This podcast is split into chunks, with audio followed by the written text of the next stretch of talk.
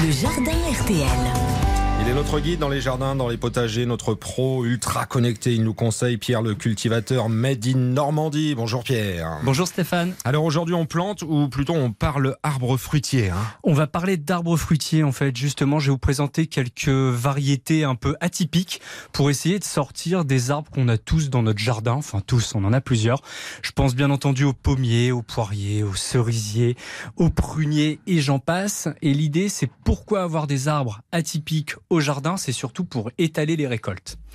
On a tendance à avoir souvent les fruits au même moment, au printemps et en fin de saison, au début de l'automne où on était un petit peu, mais on n'a pas de fruits d'arrière-saison. En fin d'automne, on a très peu. Et pourtant, il existe pas mal d'arbres. Il existe par exemple le plaqué minier. Je ne sais pas si vous connaissez Stéphane. Là comme ça à froid, non pas du tout. Alors le plaqué minier donne des kakis. Le kaki, uh-huh. c'est un fruit qui a à peu près la taille d'une tomate, mais plutôt que d'être rouge, il est orange et il a le goût d'abricot mélangé à de la poire. Et c'est un arbre qui est assez résistant, donc qui peut vivre sous nos climats. Il résiste jusqu'à moins 15 degrés. Par contre, petit conseil pour avoir des fruits, il faut en planter deux. Et c'est un arbre qui va fructifier pour nous permettre de récolter les fruits en ce moment. C'est en milieu d'automne, fin d'automne, donc on va pouvoir les récolter.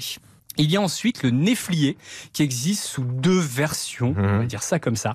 Le néflier d'Allemagne et le néflier du Japon. Leur petite particularité à tous les deux pour les différencier, c'est qu'il y en a un qui perd ses feuilles, il a un feuillage caduc, contrairement à l'autre. Le néflier d'Allemagne perd son feuillage. Et ensuite, la récolte des fruits ne se fait pas du tout au même moment. Le néflier d'Allemagne donne des fruits en ce moment, en automne, contrairement au néflier du Japon qui donne des fruits au printemps. C'est tous les deux des arbres qui sont autofertiles, donc j'en ai parlé la semaine dernière. Autofertile, ça veut dire que vous avez besoin de planter qu'un seul arbre pour avoir des fruits. Et c'est un fruit qui a le goût, alors en Normandie on dit qu'il a le goût de tarte Tintin. Mmh. Euh, pourquoi? Parce que ce fruit a le goût de pomme caramel et c'est vraiment excellent. C'est un fruit qui fait à peu près 5 cm de diamètre, donc c'est un fruit assez petit mais excellent. Et pour finir, j'ai deux autres arbres fruitiers, des arbustes. Donc nous avons le goumi du Japon, qui est un arbuste au feuillage caduc, donc c'est-à-dire qui perd ses feuilles et qui donne des tout petits fruits. Et cet arbre résiste jusqu'à moins 25 degrés. Donc c'est idéal pour la Normandie ou pour l'île par exemple. Et pour terminer, nous avons le goyavier du Brésil, le feijoa. Ah oui, le célèbre. Voilà, le célèbre qui donne des fruits au goût d'ananas ou d'ananas. Alors il y a toujours un dilemme sur la prononciation, avec un léger euh, goût de fraise mélangée à l'ananas. Ce fruitier, cet arbre, donne des fruits qui ressemblent au kiwi. Donc ça donne des ça, mais évidemment à un goût totalement différent.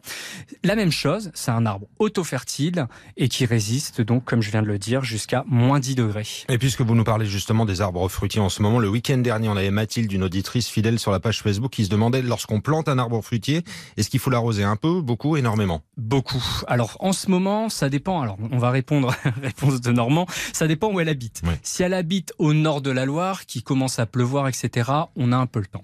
Moi, j'aime bien quand on plante un arbre, l'arroser tout de suite avec au moins 10-15 litres d'eau. Et s'il pleut pas dans la semaine, je réarrose tout de suite 10-15 litres d'eau au bout de 4-5 jours. On peut baigner la motte pendant une heure avant de le planter aussi, ça peut aider.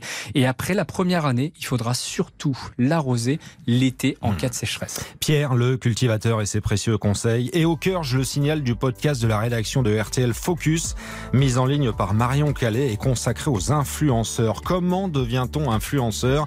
Pierre, le cultivateur, est à l'intérieur de ce focus. C'est passionnant. C'est à écouter dès maintenant sur l'appli RTL et sur RTL.fr.